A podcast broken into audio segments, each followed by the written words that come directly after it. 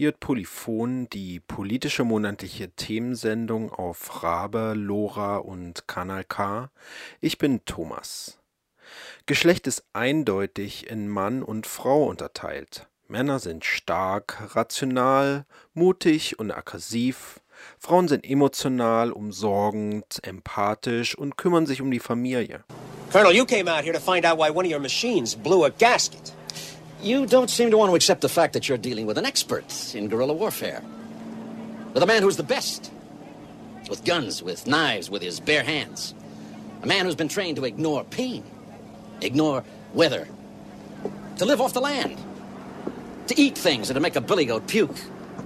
In Vietnam, his job was to dispose of enemy personnel, to kill, period. Win by attrition. Well, Rambo was the best.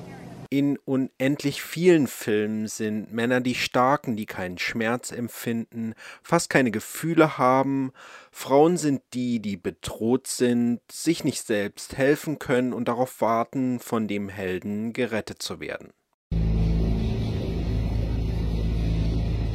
I know now why you cry.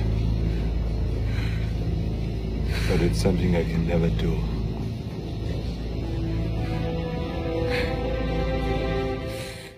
Feministinnen haben den vielen Vorstellungen von Mann und Frau widersprochen, den Vorstellungen, die so selbstverständlich erscheinen. Man wird nicht als Frau geboren, man wird zur Frau gemacht. Mit diesem Satz ist Simone de Beauvoir, eine der wichtigsten Feministinnen des 20. Jahrhunderts, berühmt geworden. Den Satz könnte man so interpretieren. Es gibt bestimmte gesellschaftliche Vorstellungen von Geschlecht. Nach diesen Vorstellungen lernen wir nun, uns als Frauen oder Männer zu verhalten. Wir Männer sehen uns die ganzen Rambo-Filme an und als Resultat neigen wir mehr zur Gewalt und es fällt uns schwer zu weinen. Okay, vielleicht ist es nicht ganz so simpel, aber so ungefähr. Mit dieser Überlegung wurde das Geschlecht, also Mann und Frau, in das soziale Geschlecht auf Englisch Gender unterteilt und in das biologische Geschlecht auf Englisch Sex. Das soziale Geschlecht ist von der Gesellschaft hervorgebracht, es ist sozial konstruiert, das biologische Geschlecht ist von der Natur vorgegeben. Diese Unterteilung kann man sich noch ganz gut vorstellen. Doch so einfach ist es leider nicht. Seit einiger Zeit behauptet die Geschlechterforschung, dass auch das biologische Geschlecht eine sozial konstruierte Vorstellung ist. Dem gehe ich in dieser Sendung nach. Bevor wir sozusagen dieses, ähm, diese Ansichten, wie wir heute über Geschlecht haben, dass es eben zwei Geschlechter gibt, die biologisch voneinander irgendwie getrennt sind ähm, und auch verschiedene ähm, Rollenvorstellungen damit einhergehen, gab es ähm, das sogenannte Eingeschlechtsmodell von Thomas Lacoeur. Also der hat das, ähm, ist ein Historiker und der hat das sehr schön herausgearbeitet, dass ähm, bis zum so 18., 19., 20. Jahrhundert eben eine andere Vorstellung von ähm, Geschlecht ähm, sozusagen in der Gesellschaft vorhanden war. Stefanie Schelin Sie habe ich getroffen, weil sie sich schon seit einiger Weile mit Geschlechtertheorien beschäftigt. Mein Name ist ähm, Stefanie Schelin, ich bin Assistentin und Doktorandin am Zentrum Genestanis der Universität in Basel. Ähm, ich forsche da in meiner Doktorarbeit zu Frauen aus der schweizerischen Wirtschaftselite. Und dieses Eingeschlechtsmodell, das besagt, dass es eben nicht zwei voneinander getrennte Geschlechter gibt, sondern eigentlich nur eins. Und ähm, der qualitative Unterschied ist, dass das bei den Männern sozusagen ähm, raushängt oder nach draußen ähm, sozusagen gewendet ist mit dem Penis und bei den Frauen nach innen gewendet mit der Gebärmutter. Und heute wissen wir ja, dass wir nicht mehr von dieser Vorstellungen, ähm, von dieser Vorstellung, wie wir ähm, das biologische Geschlecht beschreiben würden, ausgehen können. Aber nun gibt es ja schon irgendwie biologische Unterschiede, irgendwie es gibt Penisse und Vaginas und wie denkt man dann über solche Sachen nach oder wie, wie was ist eure Sichtweise darauf? Ja, die Unterschiede gibt es. Ähm, aber es gibt auch Zwischenformen, wo wir dann eben nicht sagen können, das ist jetzt nur ein Penis oder nur eine Vagina. Also alles lässt sich mit dieser Trennung oder mit dieser Differenz äh, nicht erfassen. Das ist das eine. Und das andere ist auch, ähm, dass die Bedeutung, die damit einhergeht, eigentlich nicht gegeben ist. Das ist etwas, was wir sozusagen als Gesellschaft verhandeln und ähm, dem eben auch diese Bedeutung geben, ähm, die wir heute haben. Was, was meinst du damit? Was für eine Bedeutung geben wir dem? Also zum Beispiel beim äh, männlichen Geschlechtsorgan sagen wir ja eben, das ist sozusagen ein sehr aktives Organ und ähm, beim weiblichen wird gesagt, dass es eher ein passives Organ ist. Und ich habe gerade letztes Mal einen sehr schönen Film gesehen, so ein Aufklärungsfilm wo es darum geht, ähm, sozusagen, wie wird eine Eizelle befruchtet. Und ganz lang war die Erzählung so, dass sozusagen in diesem ähm, Befruchtungsvorgang die Spermien dann irgendwie miteinander kämpfen und der Schnellste gewinnt. Und heutige Forschungsergebnisse aus der Biologie zeigen aber, dass es eigentlich nicht mal so groß die Spermien sind, die da irgendwie ein Rennen machen, sondern eher, ähm, dass äh, in der Gebärmutter anhand von Kontraktionen, die Spermien sozusagen dann weiter ähm, so befördert werden. Und da sieht man sehr schön, dass so diese Vorstellung, dass sozusagen Männlichkeit mit Aktivität und Weiblichkeit mit Passivität, dass diese Beschreibung oder diese Zuschreibung etwas ist, was man dann eben auch auf das biologische Geschlecht legt. Dass Männer und Frauen lernen, wie sie sich richtig als Männer und Frauen zu verhalten haben, das ist noch irgendwie einfach nachzuvollziehen. Stefanie Schelin spricht aber darüber, wie die gesellschaftlichen Vorstellungen von Geschlecht unser Wissen über die Biologie bestimmen. Rambo und Terminator scheinen gar nicht so weit weg zu sein, wenn Eizellen und Spermien beschrieben werden. Mein Name ist Dominique Grisard. Ich ähm, habe lange, lange am Zentrum Gender Studies gearbeitet als Assistentin Jetzt bin ich da Dozentin für Geschlechterforschung und Geschlechtergeschichte. Ich forsche derzeit zur Farbe rosa oder pink und ähm, warum eine Farbe ein Geschlecht hat. Das ist Dominique Grisard. Sie arbeitet auch im Zentrum Gender Studies in Basel. Ich habe sie zusammen mit Stefanie Schelin getroffen. Also historisch eben hat man ja auch versucht, das Geschlecht an unterschiedlichen vermeintlich biologischen eben Merkmalen festzuklopfen. Und da waren eben zum Beispiel mal die externen Geschlechtsmerkmale für eine Zeit das oder der Ort, wo man Geschlecht abgelesen hat. Dann kamen eben äh, ja, die historische Abfolge, ähm, kamen dann vielleicht die Hormone und plötzlich waren die Hormone zentral, wie man entscheidet, ob das jetzt Männlein oder Weiblein ist. Ähm, heute ist auch die Hirnforschung sehr wichtig, ja, im, im, quasi im Bestimmen, was männlich und was weiblich ist. Und gerade im Hirn, das ist eigentlich das Interessante, da sprechen dann eben auch wieder viele Wissenschaftler, also jetzt Naturwissenschaftler, von eben der Plastizität des Hirns. Das heißt, das Hirn verändert sich auch mit der Gesellschaft, mit den Einflüssen gesellschaftlichen. Und gerade da sieht man dann eben, wie das, was das für eine Wechselwirkung ist zwischen Gesellschaft und sogenannter Natur oder Biologie.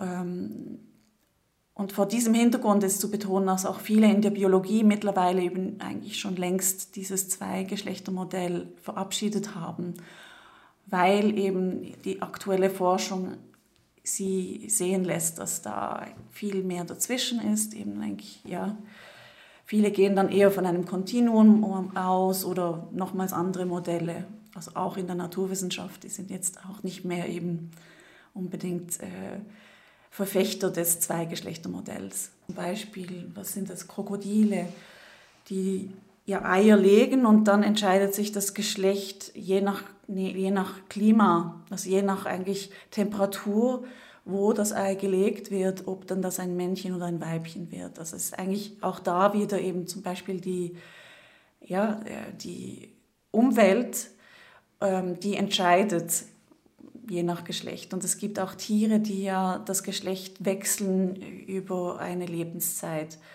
Manche Fische wechseln ihr Geschlecht, zum Beispiel der Anemonenfisch, besser bekannt aus Disneys Findet Nemo.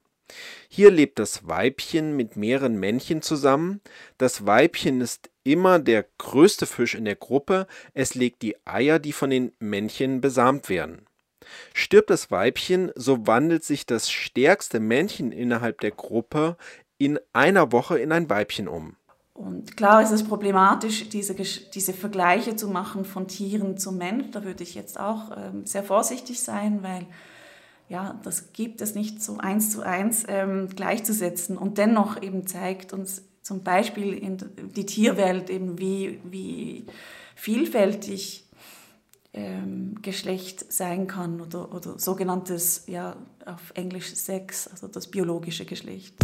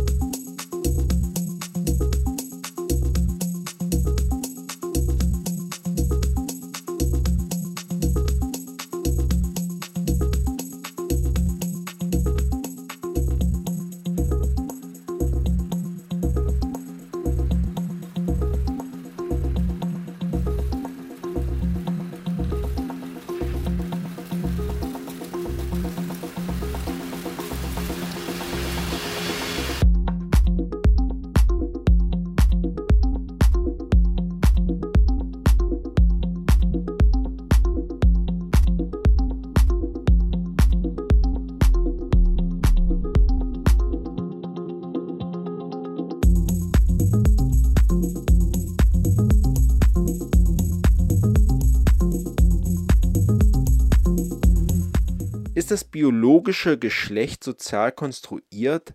Sind Männer und Frauen gar nicht so einfach von der Natur vorgegeben? Die Geschlechterforschung beschäftigt sich mit dieser Frage seit einigen Jahren. Sie weist auf die vielen Unstimmigkeiten hin, fragt danach, wie Wissen überhaupt entstehen kann. Auch zeigt sie auf, wie es vieles gibt, was gar nicht in die Matrix passt zwischen den zwei Polen Mann und Frau. Doch in Biologie und Medizin ist es oft sehr einfach. Es gibt Männer und Frauen, XY und XX-Chromosome, Testosteron und Östrogene, Penis und Vagina. In den letzten Jahren gibt es immer mehr Forschung zu biologischen Unterschieden zwischen Männern und Frauen. Hier hat die Computertomographie ganz neue Möglichkeiten geschaffen. So wird in vielen Studien untersucht, welche Unterschiede sich im Gehirn feststellen lassen.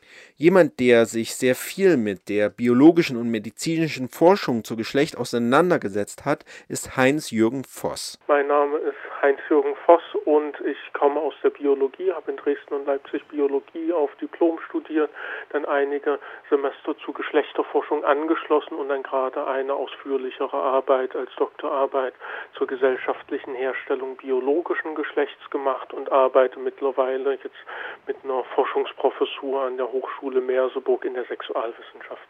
Er kommt eigentlich aus der Biologie, doch wie hier über Geschlecht geforscht wird, war ihm doch irgendwann zu einfach und er hat sich den Gender Studies gewidmet. In der Biologie hatten wir teilweise relativ einfache Erklärungen in verschiedenen Lehrveranstaltungen, also beispielsweise in der Genetik, wo dann äh, ausgeführt wurde, dass zum Beispiel ein einzelnes Gen für äh, ein doch recht komplexes Verhalten wie Homosexualität verantwortlich sein sollte. Und äh, das bedeutete, ich habe an den Stellen dann begonnen nachzudenken. Ein anderes Beispiel war, dass es in der Zoologie eine äh, gesamte Seminarreihe zur Sexualität des Menschen gegeben hat, wo im Prinzip aber ausschließlich Heterosexualität äh, thematisiert wurde und warum Frauen dieses besser können würden und Männer das besser können würden. Und solche äh, Betrachtungen waren mir zu einfach und deshalb habe ich mich da stärker äh, reingedacht. Ein grundsätzliches Problem bei der biologischen und medizinischen Forschung ist Heinz-Jürgen Voss zufolge, dass die Unterscheidung zu Geschlecht schon am Anfang gemacht wird. In ganz vielen Studien, die müssen gar nicht auf Geschlecht fokussiert sein, sondern selbst zur Untersuchung des Herzens oder anderen äh, Organsystems wird nach Geschlecht am Anfang unterschieden. Also es wird die Untersuchungsgruppen in Männer und in Frauen aufgeteilt. Und damit haben wir letztendlich das Ergebnis, dass am Ende tatsächlich auch nur Differenzen dargestellt werden können. Also entweder wir finden Differenzen oder wir finden keine Differenzen zwischen diesen zwei Gruppen. Wenn wir Differenzen finden, dann kriegen wir das in einer wissenschaftlichen Zeitschrift sehr gut äh, äh publiziert. Also da gibt es durchaus eine ganze Menge Offenheit dann dafür.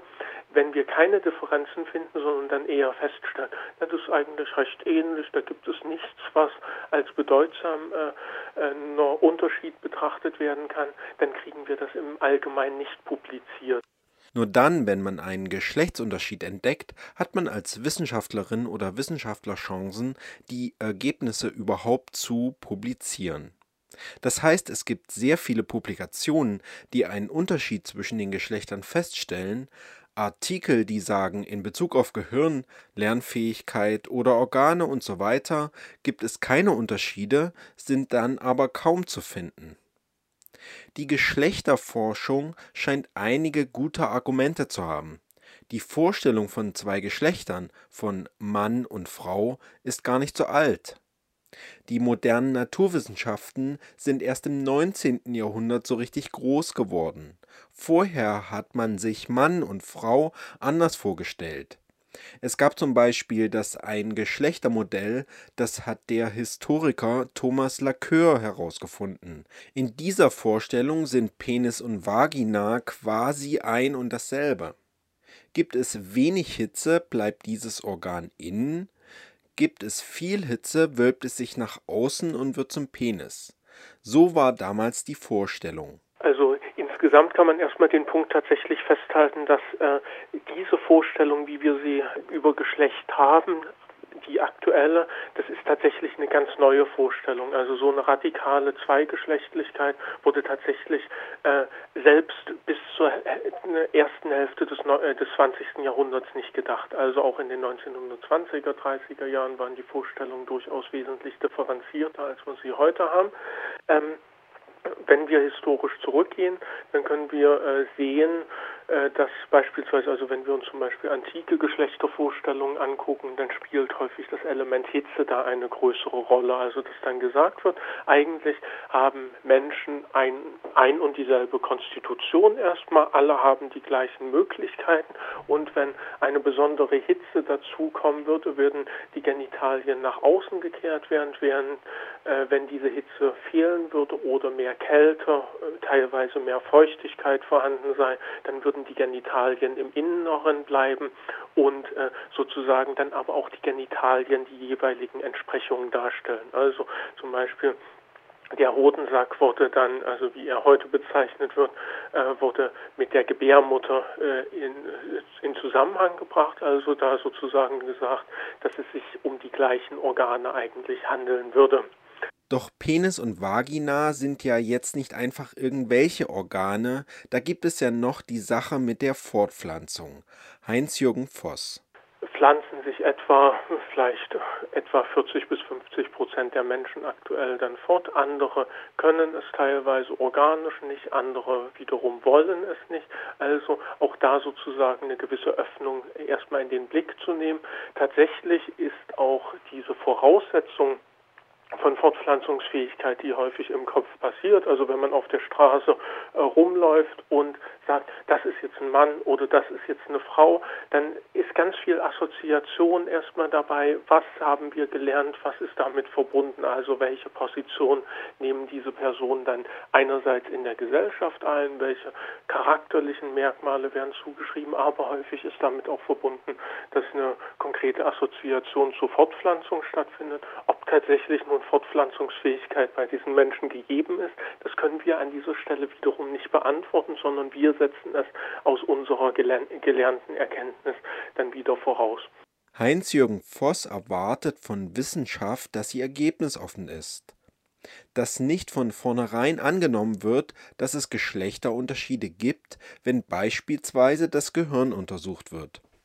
Ich habe ihn gefragt, wie ein Forschungsprojekt zu Testosteron aussehen würde, wenn er es konzipieren könnte und was dann rauskäme. Testosteron und Östrogen sind die beiden Hormone, die wie keine anderen so sehr Männern und Frauen zugeordnet werden. Also was rauskommen würde, kann ich natürlich äh, nicht, äh, nicht sagen, wenn ich sozusagen so ein Forschungsprojekt nicht gemacht habe. Äh, konzipieren bedeutet tatsächlich nicht die Kategorien an den Anfang setzen, also nicht das, was wir untersuchen wollen, direkt erstmal schon zu Beginn voraussetzen. In Bezug auf Testosteron haben andere Biologinnen, zum Beispiel Anne Fausto Sterling, das ist eine bekannte US-amerikanische Biologin, äh, sehr klar beschrieben, also selbstverständlich, äh, du hast es jetzt auch angesprochen, äh, Testosteron hat eine Bedeutung beim Muskelaufbau, Testosteron hat eine Bedeutung bei der Ausbildung des Blutgefäßsystems, bei der Ausbildung bei der Einleitung der Pubertät und ähnlichen Sachen. Das Interessante dabei ist, dass äh, dieses Testosteron diese Wirkung keineswegs nur bei Mädchen hat, äh, bei Jungen hat, sondern auch bei Mädchen, also sozusagen bei allen Individuen ist Testosteron äh, gerade zentral mit dafür verantwortlich, die Pubertät zum Beispiel einzuleiten.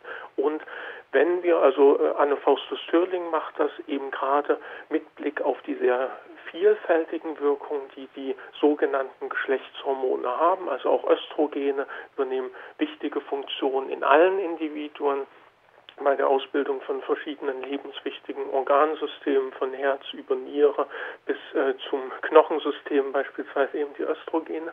Äh, und Anne Faustus Stirling schlägt vor, eben gerade nicht diese vielfältigen physiologischen Wirkungen zu vernebeln, indem man sie als Geschlechtshormone bezeichnet, sondern eher den Blick anzuwenden, es sind Wachstumshormone und davon ausgehend tatsächlich wesentlich offener zu gucken, was macht das eigentlich. Und was hat es zum Beispiel also auch in der populären Vorstellung, was hat es zum Beispiel für einen Einfluss, wenn äh, zum Beispiel zu einem konkreten gleichen Zeitpunkt bei den einen männlichen Individuen oder die so eingeordnet werden, ein Testosteronwert festgestellt wird, der um äh, den Faktor 100 beispielsweise unter dem Testosteronwert eines anderen männlichen Individuums äh, liegt. Was bedeutet dann eigentlich diese Aussage noch für uns?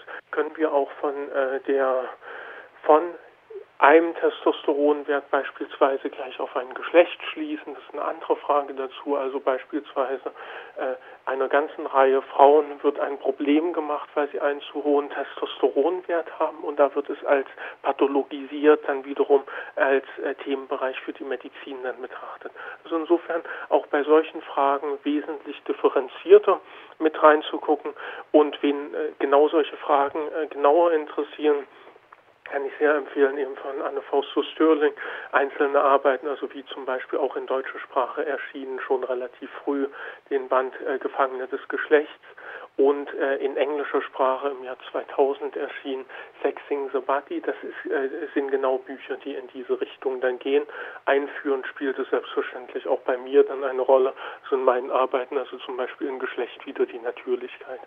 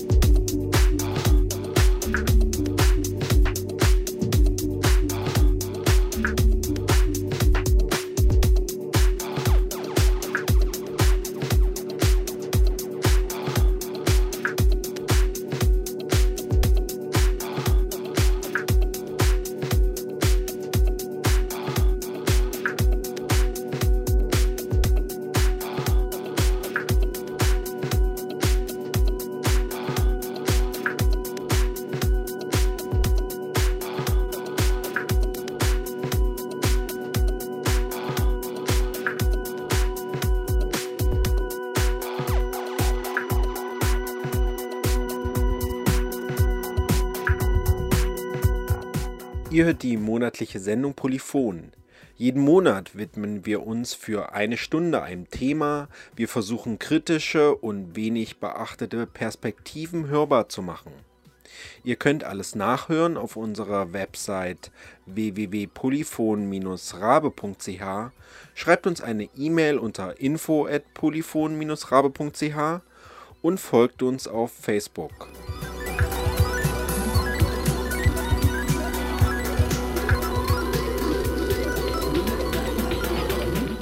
In dieser Stunde widmen wir uns der Frage, ob auch das biologische Geschlecht sozial konstruiert ist.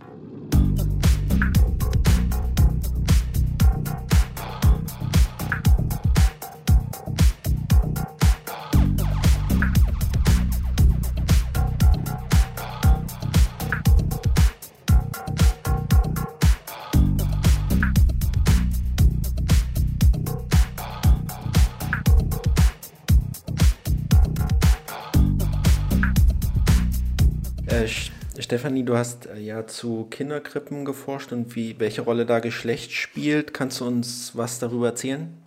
Wir haben 20 Krippen ähm, analysiert und waren bei allen vor Ort und haben da uns die Räume angeschaut. Da haben wir gesehen, dass wenn man äh, die Räume anschaut, dann gibt es sehr viele Stellen oder eben Einrichtungen, die ziemlich weiblich konnotiert sind. Also Verkleidungsecken, die vor allem dann eben Prinzessinnenkleider haben ähm, und eben Kleider, die eher so auf einen weiblichen Lebensalltag zugeschnitten sind. Ähm, oder auch so die Kochecke, die hatten wir in eigentlich fast jeder Krippe gefunden, Haushalt, Bügeleisen und so weiter. Und die Ruheecke. Und was wir zum Beispiel nicht gefunden haben oder sehr wenig gefunden haben, waren ähm, bei der Verkleidungsecke Kleidung, die irgendwie explizit auch männliche so Lebensrealitäten aufnehmen, wie zum Beispiel ein ähm, Laptop, ähm, eine Laptoptasche, Krawatte, Anzug, alles ähm, solche Sachen. Und da konnten wir dann eigentlich schön aufzeigen, dass sozusagen die Kinder in der Krippe ähm, wenn sie spielen, mit sehr, zum einen sehr weiblich konnotierten Spielzeugen konfrontiert sind und wenn es jungen Spielzeuge gehabt hat, dann war es meistens die Autoecke. Seit es den Ultraschall gibt, wird das Geschlecht schon weit vor der Geburt Thema. Und ab dann spielt es eine große Rolle. Wir bekommen Spielzeug, was klar unterschieden ist nach Jungen und Mädchen, sind angezogen in rosa und blaue Kleidung, bekommen erzählt, was wir als Jungen zu machen haben und was als Mädchen, das meiste davon passiert völlig unbewusst. In einer Studie wurden Mütter gebeten, zu schätzen, wie steil ihre Babys eine Rampe hochklettern können.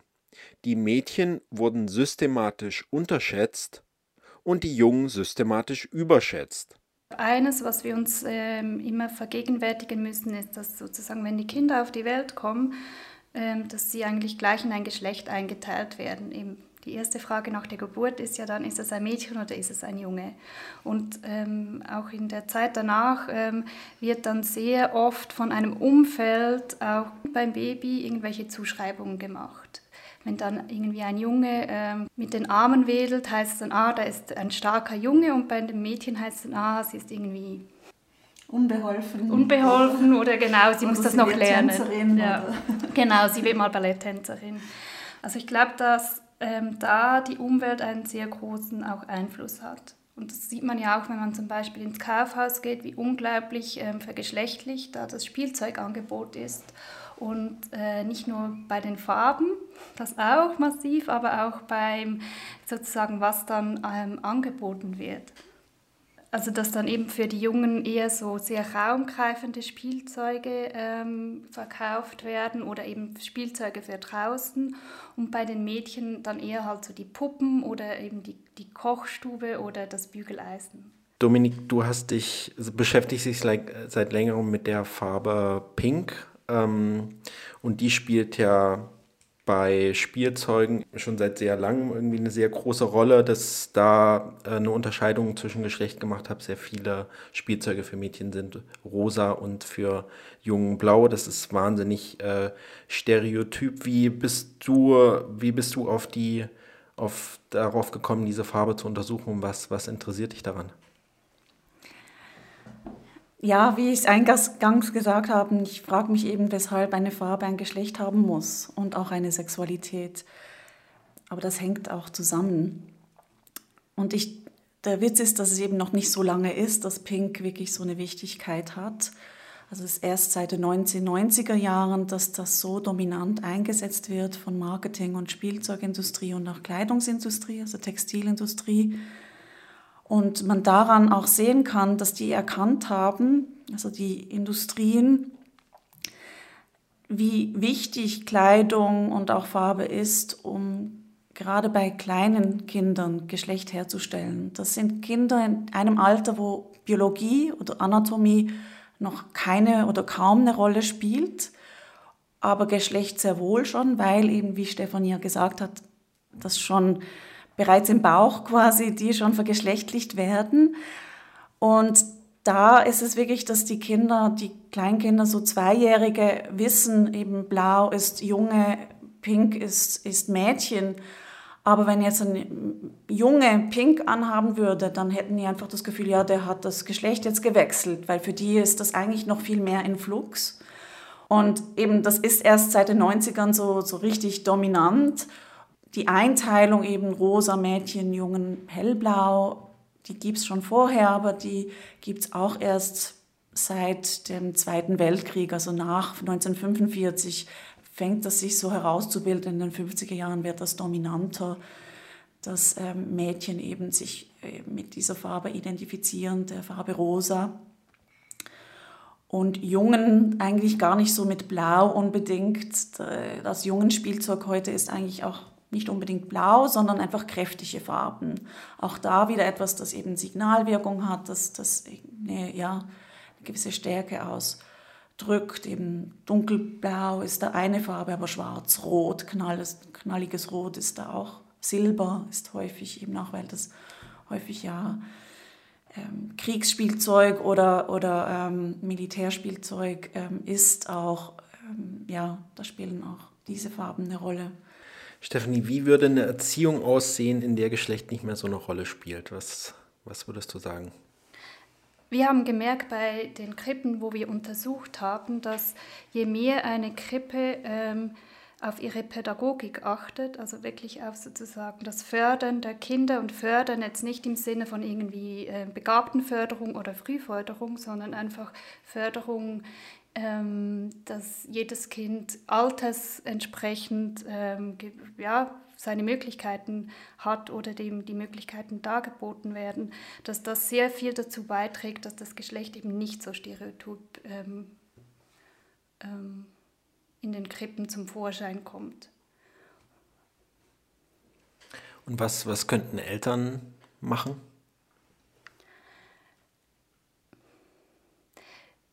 Ich würde auch sagen, dass man da darauf achten soll, dass sozusagen nicht eigene Vorstellungen, wie ein Junge oder wie ein Mädchen sein sollte, ähm, dem Kind zugetragen werden und ähm, das Kind auch ähm, ermutigen, ähm, sozusagen eben nicht nur Geschlechtsstereotype, Spielsachen sozusagen zu wünschen oder mit denen zu spielen oder eben, dass dann auch irgendwie mal die Mutter mit dem jungen Fußball spielt oder mit dem Mädchen und, und dass es da einfach eine größere irgendwie Vielfalt gibt und nicht diese ähm, Trennung von, ähm, dass der Vater dann irgendwie am Sonntag mit den Jungs Fußball spielt und die Mutter daheim irgendwie den Zopf bäckt oder weiß ich was. Dominik, müsste man angesichts der Bedeutung, die heute so die Farbe Pink erlangt hat, müsste man eigentlich fordern, dass die aus der Welt geschafft wird? Naja, finde ich eigentlich nicht, aber man sollte die entschärfen, definitiv. Und das ist ja ein Symptom, diese Farbe Pink, von einer eben zunehmend polarisierteren Geschlechterwelt, also eben schon so wahnsinnig früh Mädchen und Jungs in diese Ecken gestellt werden und, und ähm, viel stärker, als das bestimmt in den 70er Jahren und auch in den 80er Jahren der Fall war, wo auch viel Spielzeug geschlechtsneutral war. Die Farben waren häufig ja, gelb, braun, orange, aber das war für Jungs und Mädchen eigentlich die Farben, die man anzog. Und ähm, heute ist das wirklich für Eltern, aber auch eben für Kinderkrippen, es ist einfach zunehmend schwierig, da andere, eine, ja, andere Spielsachen zu finden überhaupt. Und wenn, dann ist es häufig mit einem zusätzlichen Aufwand an Geld und auch an Suchen verbunden, also dass man überhaupt noch eben äh, ja, Spielsachen findet oder Kleidung, die dann diesen Stereotypen nicht entsprechen. Die sind meistens auch teurer und das ja und eben bedarf ein spezifischer Aufwand. Vor allem, weil das ja schon so früh anfängt mit den Kindern, dass die dann das häufig dann auch wollen. Also das ist das Prinzessinnenkostüm in Farbe rosa, ja, das wird ja schon so früh, also mit zwei Jahren oder schon früher, halt zum Begehrensobjekt für Mädchen. Ähm, ja, dann äh, ist es schwierig, das dann auch wieder zu brechen. Wobei ich schon sagen muss, es gibt heute auch zunehmend alternative Lebensmodelle und Möglichkeiten für Kinder. Also ich beobachte da schon beides. Also einerseits gibt es diese massive Geschlechterstereotypisierung, wo eben eigentlich alles hellblau oder ähm, pink ist. Und andererseits gibt es schon sehr viele Kinder, die ähm, ja, einen ähm, kreativen Umgang mit Geschlecht gefunden haben und Eltern, die das auch positiv, also mit dem positiv umgehen und ähm, reflektiert. Also das ist schon auch, also da gibt es auch mittlerweile auch ein Vokabular dafür und das zeigt wiederum eben, dass also wenn das ja schon auch im Vokabular ist, also eben genderkreativ, gender ähm, ähm, unique, also quasi einzigartig.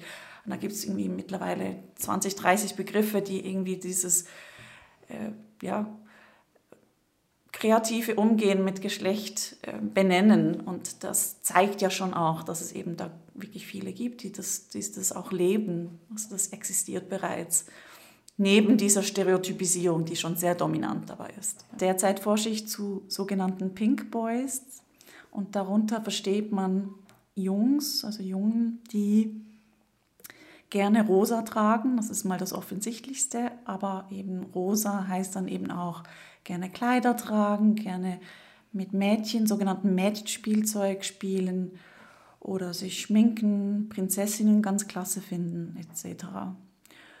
Und daran zeigt sich auch eben, dass es ja mittlerweile trotz diesem Mainstream, wo doch die Geschlechterstereotypen überwiegen und sehr klar, sehr eindeutig normierend eben hier Mädchen, hier Jungs ähm, einteilen, dass es da doch eine ja, wachsende Gruppe gibt von, von Jungen und Mädchen, die eben sich diesen Geschlechterstereotypen ein Stück weit entziehen und das ist das Entscheidende und auch Neue, dass zunehmend deren Eltern da auch unterstützend mitwirken. Also das heißt nicht, dass sie das forcieren, aber dass sie das nicht unterdrücken und offen für diese Geschlechterkreativität auch sind.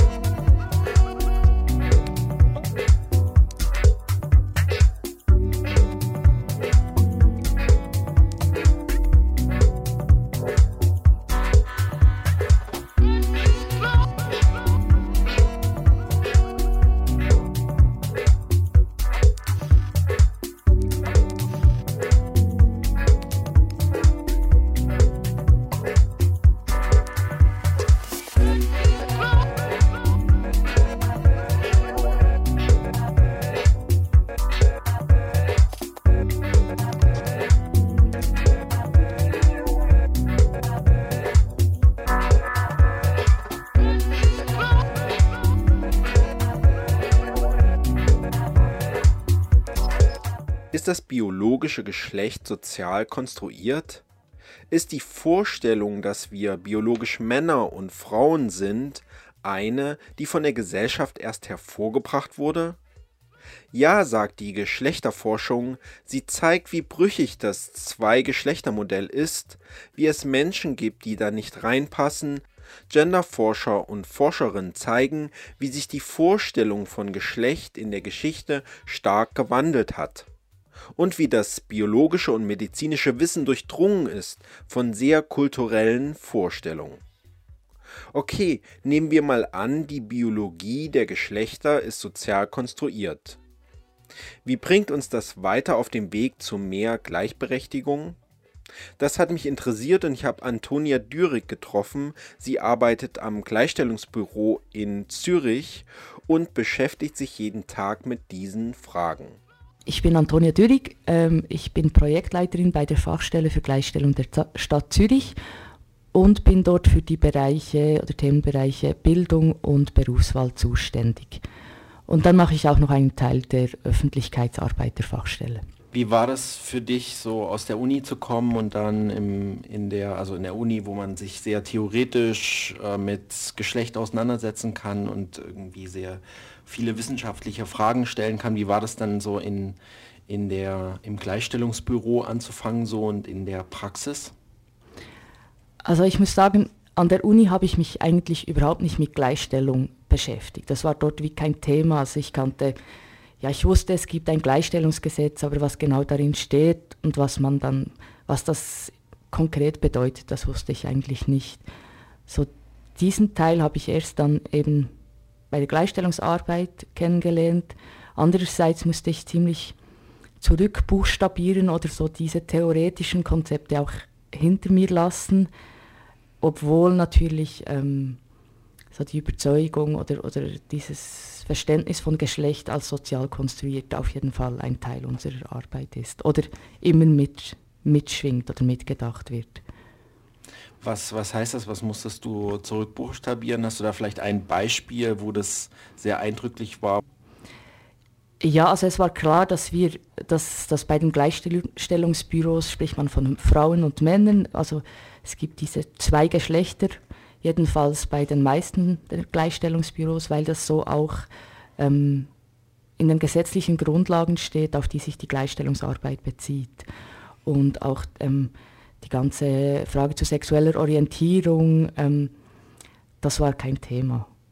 Also es ist klar so, dass wir bei der Gleichstellungsarbeit davon ausgehen, dass das soziale Geschlecht nicht durch das biologische Geschlecht bestimmt wird.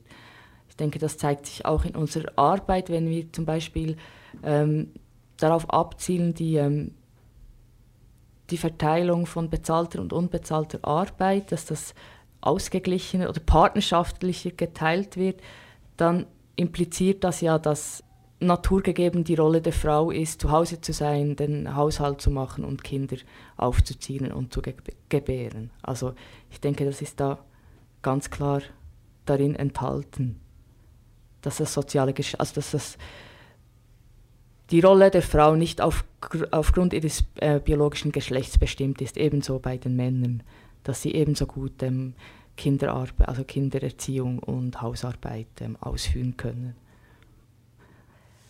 Also ich denke, es ist so wie die, die Grundannahme, ähm, auf die sich unsere Arbeit bezieht, obwohl wir das selten explizit ähm, benennen. Also, aber ich denke, die ganze, unsere Tätigkeiten beziehen sich darauf, unsere Anstrengungen. Sei es, dass wir eine ausgeglichene ähm, Aufteilung der bezahlten und unbezahlten Arbeit ähm, anstreben, ähm, sei es, dass wir die Geschlechtsstereotype hinterfragen oder aufweichen ähm, möchten, wenn es um die Berufswahl geht oder um die ähm, Bildung. Ja, ich denke, das ist immer mitgedacht, aber es wird selten explizit genannt. Das schwingt einfach mit, aber wir setzen uns nicht explizit damit auseinander. Aber es ist ein Teil unserer Arbeit. Und so die Überlegung der Gender Studies, dass in so den letzten 20 Jahren vielleicht, dass ähm, nicht nur Gender, also das soziale Geschlecht sozial konstruiert ist, sondern auch das biologische Geschlecht sozial konstruiert ist. Hat das irgendwie mal eine Rolle gespielt oder spielt es generell eine Rolle in der, ähm, in der Gleichstellungsarbeit?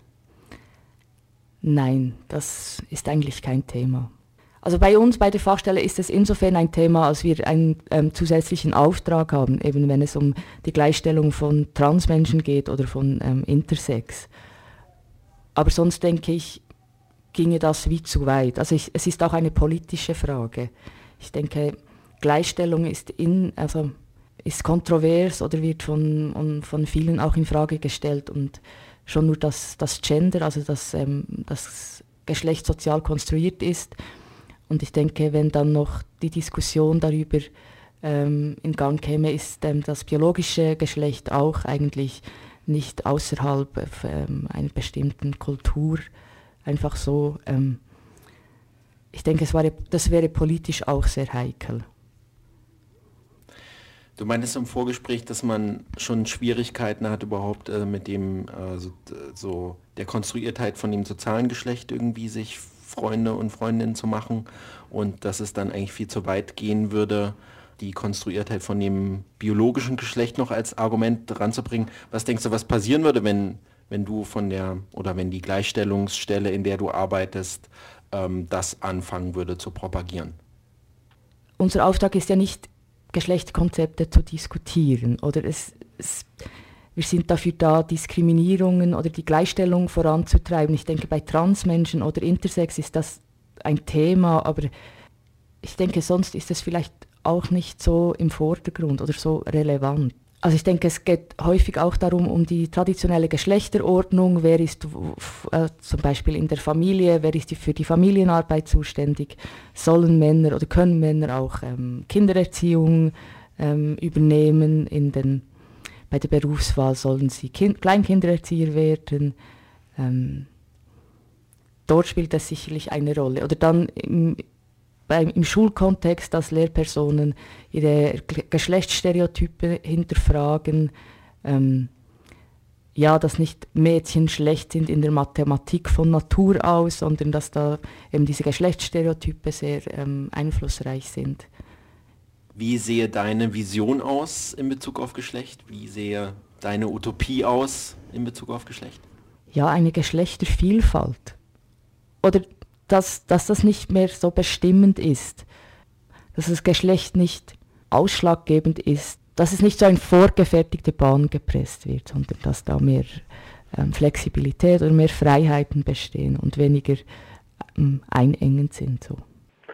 Genau, also wenn wir sozusagen davon ausgehen, dass Geschlecht weniger wichtig in der Gesellschaft wird, dass wir daran arbeiten, dass es aus Gesetzestexten verschwindet, dass äh, die Benachteiligung und die Gewalt zum Beispiel gegen Frauen, gegen intergeschlechtliche und gegen transsexuelle Menschen verschwindet, äh, dass sozusagen damit äh, dann äh, Geschlecht auch in Gesellschaft wesentlich wichtiger wäre, äh, wesentlich weniger wichtig wäre. Also dass es tatsächlich dann äh, äh, ein Stück weit egal ist, in welcher Kategorie bin ich erstmal. Und wenn äh, Geschlecht weniger wichtig in Gesellschaft wird, dann äh, bedeutet das auch, wofür brauchen wir eigentlich die Unterscheidung noch? Also insofern tatsächlich dann äh, eine Gesellschaft, die dann sagt, nee, äh, wir wollen gar nicht nach Geschlecht unterscheiden, wir kennen vielleicht Geschlecht als Kategorie gar nicht, sondern es gibt unterschiedliche Möglichkeiten dann wiederum, zum Beispiel, wenn es darum gehen sollte, äh, die besondere äh, Verantwortung von Menschen, die sie für andere Menschen übernehmen, auch für neugeborene Menschen übernehmen und für Kinder übernehmen, äh, dass genau daran zum Beispiel Vergünstigungen geknüpft werden, äh, anstatt dass man wiederum jeden Menschen äh, sozusagen darauf zurichtet, dass er irgendeine Fortpflanzungsfunktion haben sollte oder ähnliches, sondern dass es tatsächlich eher um ein gesellschaftliches Aushandeln geht, wie wollen wir miteinander leben und da die Kategorie Geschlecht äh, tatsächlich ganz entfallen kann. Und wenn jetzt Geschlechter, Mann und Frau sozial konstruiert sind, was, was wäre dann die Vision? Was wäre eure Utopie? Also ich denke, viele in der Geschlechterforschung oder einige, ich will eigentlich nicht für ähm, alle sprechen, würden sich erhoffen, dass Geschlecht abgeschafft wird in der jetzigen Form, weil es doch für viele ein großer Leidensdruck bedeutet, sich in dieses Schema Mann-Frau und nichts dazwischen einzuordnen. Und eben, ja, und eben bei dieser Kategorisierung von Mann, Frau ja häufig auch eben Heterosexualität geknüpft ist. Also sprich, es geht schon darum, eben auch ein heterosexueller Mann zu sein und eine ähm, heterosexuelle Frau. Und das eben für viele ja, lebensbedrohlich zum Teil auch ist.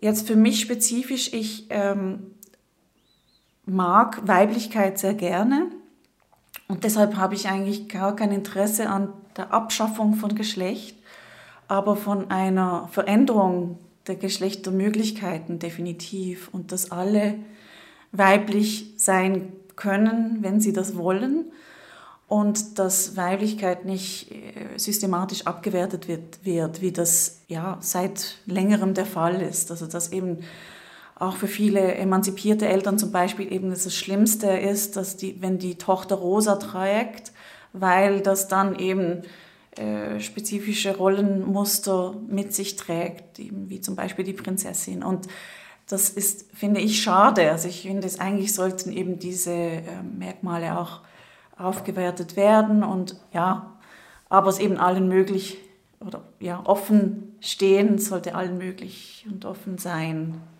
welche Geschlechterformen sie wann inszenieren wollen. Ich plädiere sehr oft für die Vervielfältigung von Geschlecht. Also ich will jetzt Geschlecht nicht abschaffen, weil ich glaube, dass ähm, zwar auf der einen Seite das für viele einen großen Leidensdruck mit sich bringt, aber auf der anderen Seite auch ähm, für viele etwas ist, woran sie sich auch festhalten können und was Sicherheit gibt. Was ich aber sehr problematisch finde, ist eben, dass es eine verschiedene, dass es eine Hierarchie gibt. Also eben die eine Form, die eine Lebensform, äh, wie man zum Beispiel als Frau lebt oder leben muss oder als Mann lebt und leben muss, ähm, dass die dann sozusagen höher gestellt ist gegenüber anderen Lebensformen. Und da ähm, plädiere ich sehr stark dafür, dass man eben sagt, gut, ähm, da haben wir irgendwie eine größere Vielfalt, die wir irgendwie leben können.